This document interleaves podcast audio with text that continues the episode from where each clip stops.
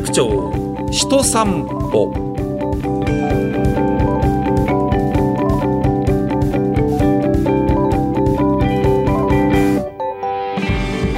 どうも上柳正彦と申します。長年日本放送ラジオで喋ってる人間ですね。早朝の番組朝ぼらけという番組を担当している人間です。まああのポッドキャストというもので喋るのは実は初めてなんですよね。新鮮な体験をこの年になってもできるというのはいいなというふうに思います。でこのプログラムは有楽町人散歩というタイトルですね。そう東京有楽町で働く人生活する人生活する人住んでる人も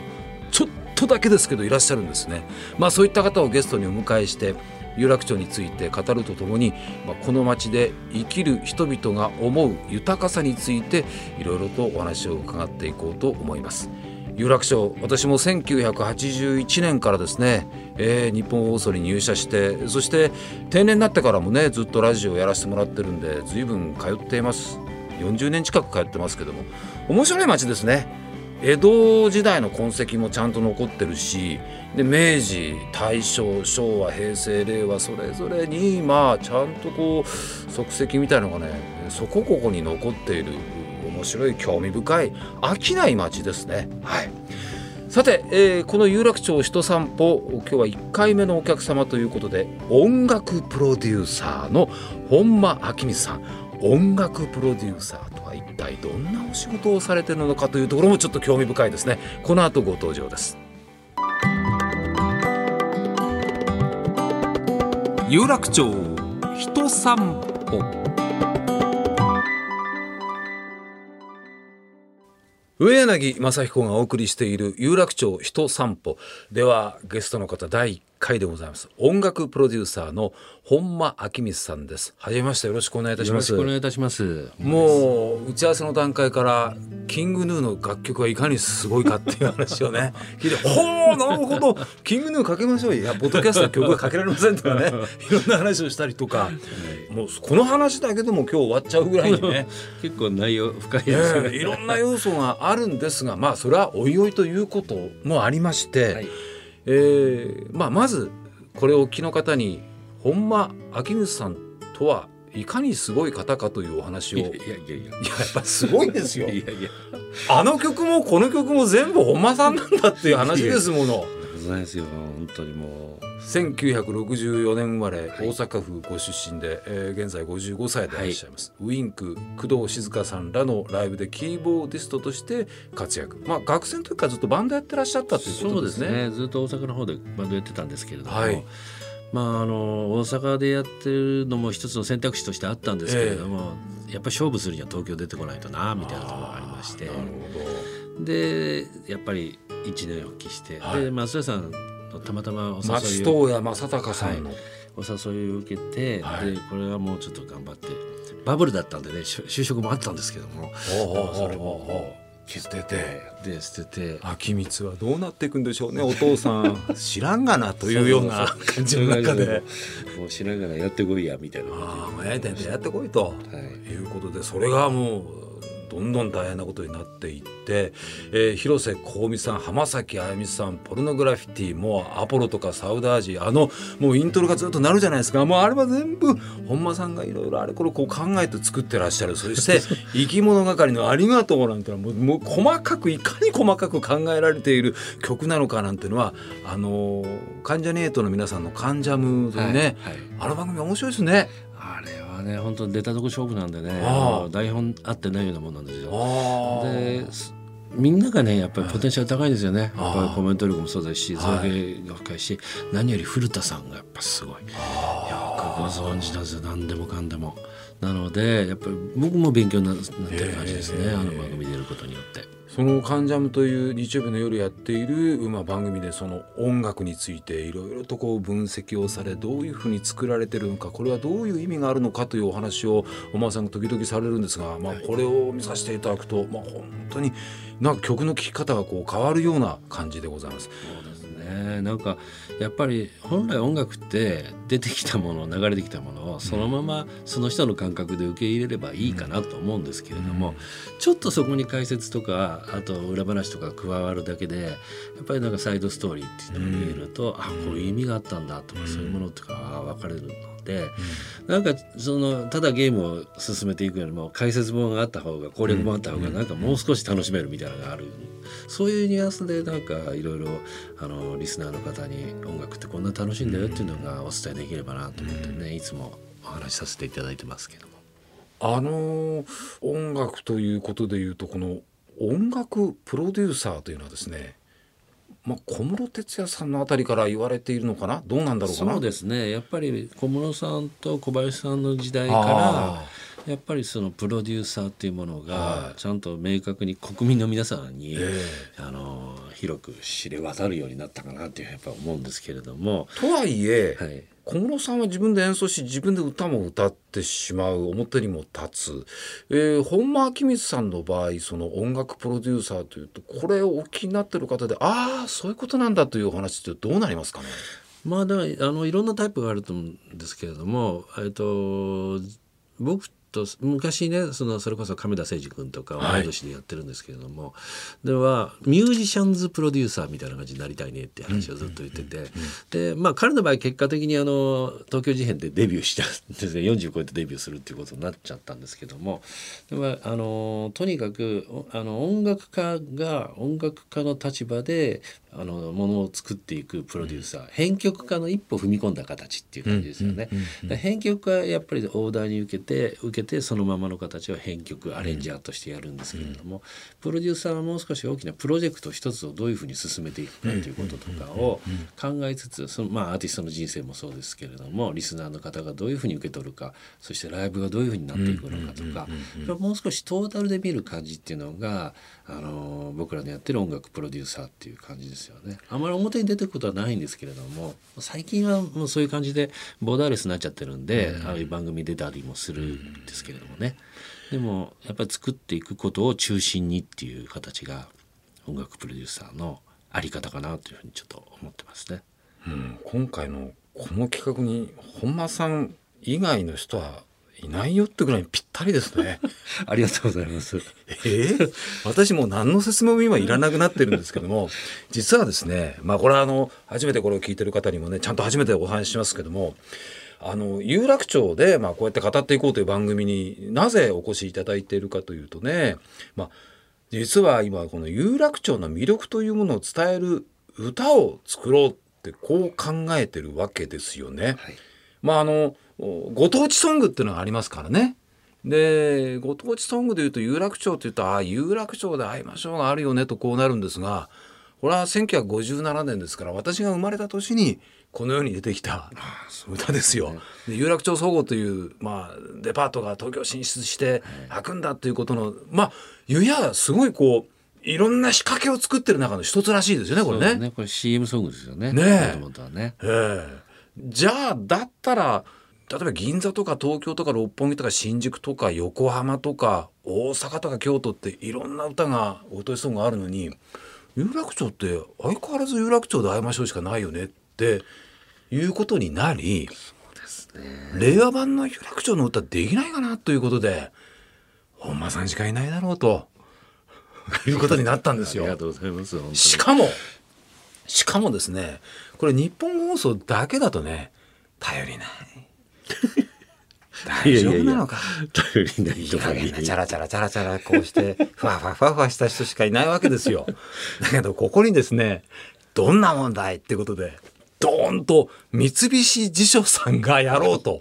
いうことになったわけですよ。どしっとしてますよね。もう日本の人間だけど んなすごいっしょなんて言ってるわけですよ。本当に。ね。ということでこのプロジェクトなんですが題して有楽町歌作り計画というプロジェクトでございます。はい、で本間さんに何をお願いするのかというとですねまあ有楽町の歌を作るということになっていくんですがこれはね今このプログラムをおっきのあなたに作っていただくということになってるんです。本間さんが作ってくれるんだったらねそれはこんなに早い話はないんだけどもそうじゃなくて今これ聞いてるあなたに作っていただこうという企画になっております。本間さんは、はい関西出身ですよね。そうです有楽町は。いややっぱ憧れの街ですよ。憧れですか？憧れですよ。やっぱりその、東京最初に来た時に山手線ぐるっとやったんです、乗ってみたんですけど、全部の街知ってるなと思うテレビとか、はいはいはい。そのもうその世界で、まあ、あこここが渋谷なんだ。ここが新宿なんだでずーっとまた池袋池袋は巣鴨みたいな感じでずーっと上野だみたいな感じでぐるーっと回ってもなんか全てがやっぱり憧れというか夢の世界だったんですよね。でその中にやっぱり有楽町というものがあってでやっぱり有楽町って言ったらそのフランク永井さんの歌を中心としたイメージがあるんですけども、なんかハイカラなイメージがね、あったんですよねすごく。だからそのイメージ通りなんだろうなと思って漠然とはいやっぱり東京ってすごいなと思って大阪から出てきた時は本当おのぼりさんってこういうこと言うんだなみたいな思ってはあ過ごしてましたね。なるほどどの町に行っても有名だ有名な。さあそんなまあさまざまな有楽町のイメージね、えーこれ聞いてる方お持ちと思いますが有楽町をテーマにした楽曲のプロデュースを本間さんにやっていただくんですが、はい楽曲を作っていただくのははい繰り返しますがあなたでございます。で、えー楽曲を応募していただいて一次審査というのを通過したアーティストの方には、まあ、ワークショップにも参加していただこう本間さんのアドバイスも受けていただこうでさらに楽曲を磨き上げていこうというちょっと変わったオーディションなんですね。そうですねそばに本間さんがいてアドバイスを受けながら曲を作ってみないという話なんですよね。はいで最優秀アーティストの作品は本間さんが本当にプロデュースをいたしまして実際にもうレコーディングまでしてリリースもしていこうという、はいもうこういう計画でございます。ちなみに最優秀アーティストや一次審査を通過したアーティストの方にはですね最高賞金これ日本放送だと1万円とか言うんですよ。えー人動くのそれでってなるんですけども やっぱりね違いますね。すごいですね最高賞金100万円ですね。驚いちゃいますね。はい。ですよ。そしてイベントの出演権とか日本放送での楽曲のオンエアなど、まあ、豪華特典がついているということで、はい。い、かがでございましょうか？これやっていただけますでしょうか、もうなんか今からワクワクしますね。どういうあの作品が届いてくるのか。そしてそうですね、はい、やっぱり、あのーなかなかあの新しい才能と出会うことっていうのがはい。ありそうでないんで、でやっぱりこういうオーディションっていうのもすごくもういっぱいあるんですけれども、はい。やっぱここまでちゃんと目的であったりとか、あのテーマがしっかりしてるものっていうのはやっぱ少ないので、それに対してどういう発想もう意外な発想を持ったものが楽曲が上がってくると、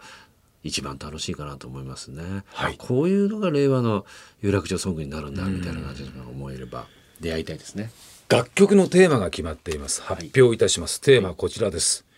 君が憧れる大人町有楽町ということでまあ仕事映画舞台ショッピング食事大人の楽しいということが詰まった町有楽町なのかなというふうにこちらはまだ思ってます。でも受け手の方は本当にまだ分かりません。分かりません、えーそれからまあ世の中を、まあ、ある種リードするようなビジネスも盛んな町有楽町であったり、えーそして本間さんがねやはり大阪から来てうわここがそうなのかというこう憧れみたいなものかっこいい大人が集ってんのかなつながってんのかなそんな町有楽町まあこういうイメージをぜひ楽曲で表現していただければなというふうに思っています。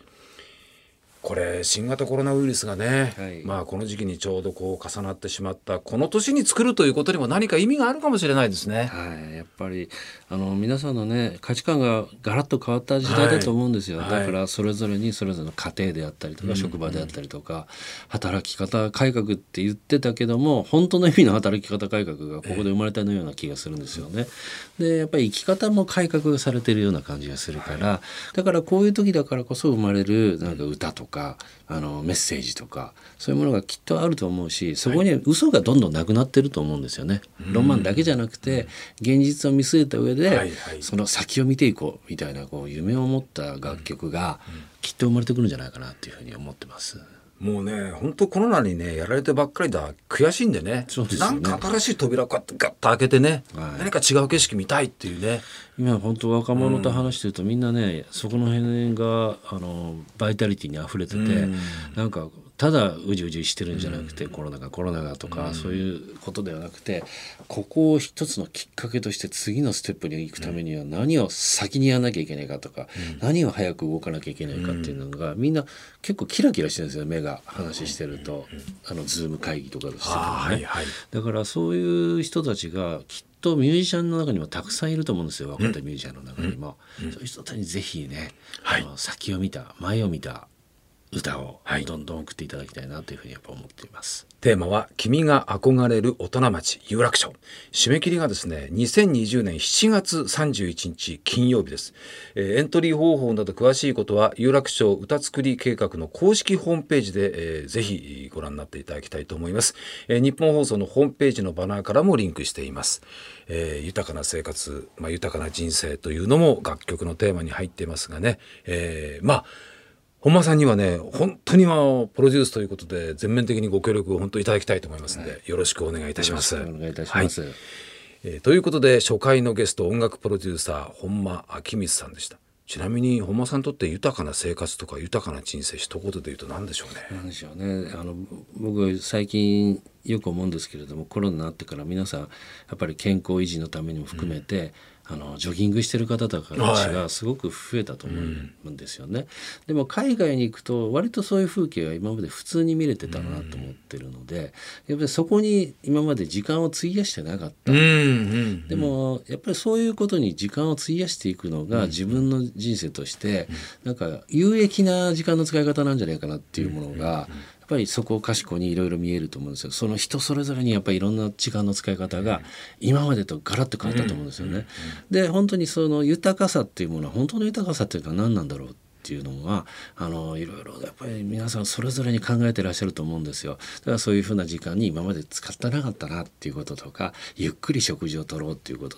ゆっくりお家で食事をとろうっていうことも全てそうですけどもなんか豊かさの概念価値観というものが本当に変わってきてるような気がするんですよね。ただお金があればいいっていうことではないと思うんですよ。だからやっぱりそれが本当のこれからのあの日本という国が目指すべきあのなんていうんですかね大きな話になりますけども豊かさなんじゃないかなってやっぱ思ってるんで、そういうテーマに沿ったなんかこう気持ちとか、まあまあ全然違ってもいいんですけれども、もうなんかこう歌に込めてねあの将来につなげていけるようなそういう豊かな気持ちを歌っていただければなというふうにやっぱ思ったりします。有楽町歌作り計画。テーマは君が憧れる大人町有楽町。ということでぜひよろしくお願いいたします。本間さん、えー、今後ともどうぞよろしくお願いいたします、はい、よろしくお願いいたします。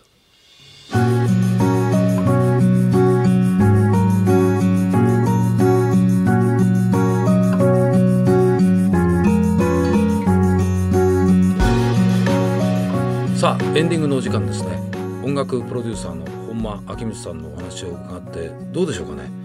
なんかねこっから新しいものはね絶対始まるはずなんですよ。えー、そのきっかけの一つにねこの企画がなればいいなというふうに思っています。お時間です。この番組では有楽町のいろんな方にお話を伺っていこうというそういう予定になってます。えー、曲作りのヒントになるかもしれませんね。えー、次回の配信ではね、えー、有楽町のねガード下にあるお寿司屋さんなんです。もうなかなか予約がね取れないんです。え何高級なお寿司屋さんでしょ？いや本当にねガードの下にあるんですよ。ご主人はお店とガードの間に住んでるんですよ。でサバサバに特化したお寿司屋さんなんですね。はい、えー、寿司大膳の若大将息子さんにお話を伺いたいと思います。ぜひお聞きください。ここまでお相手上柳正彦でした。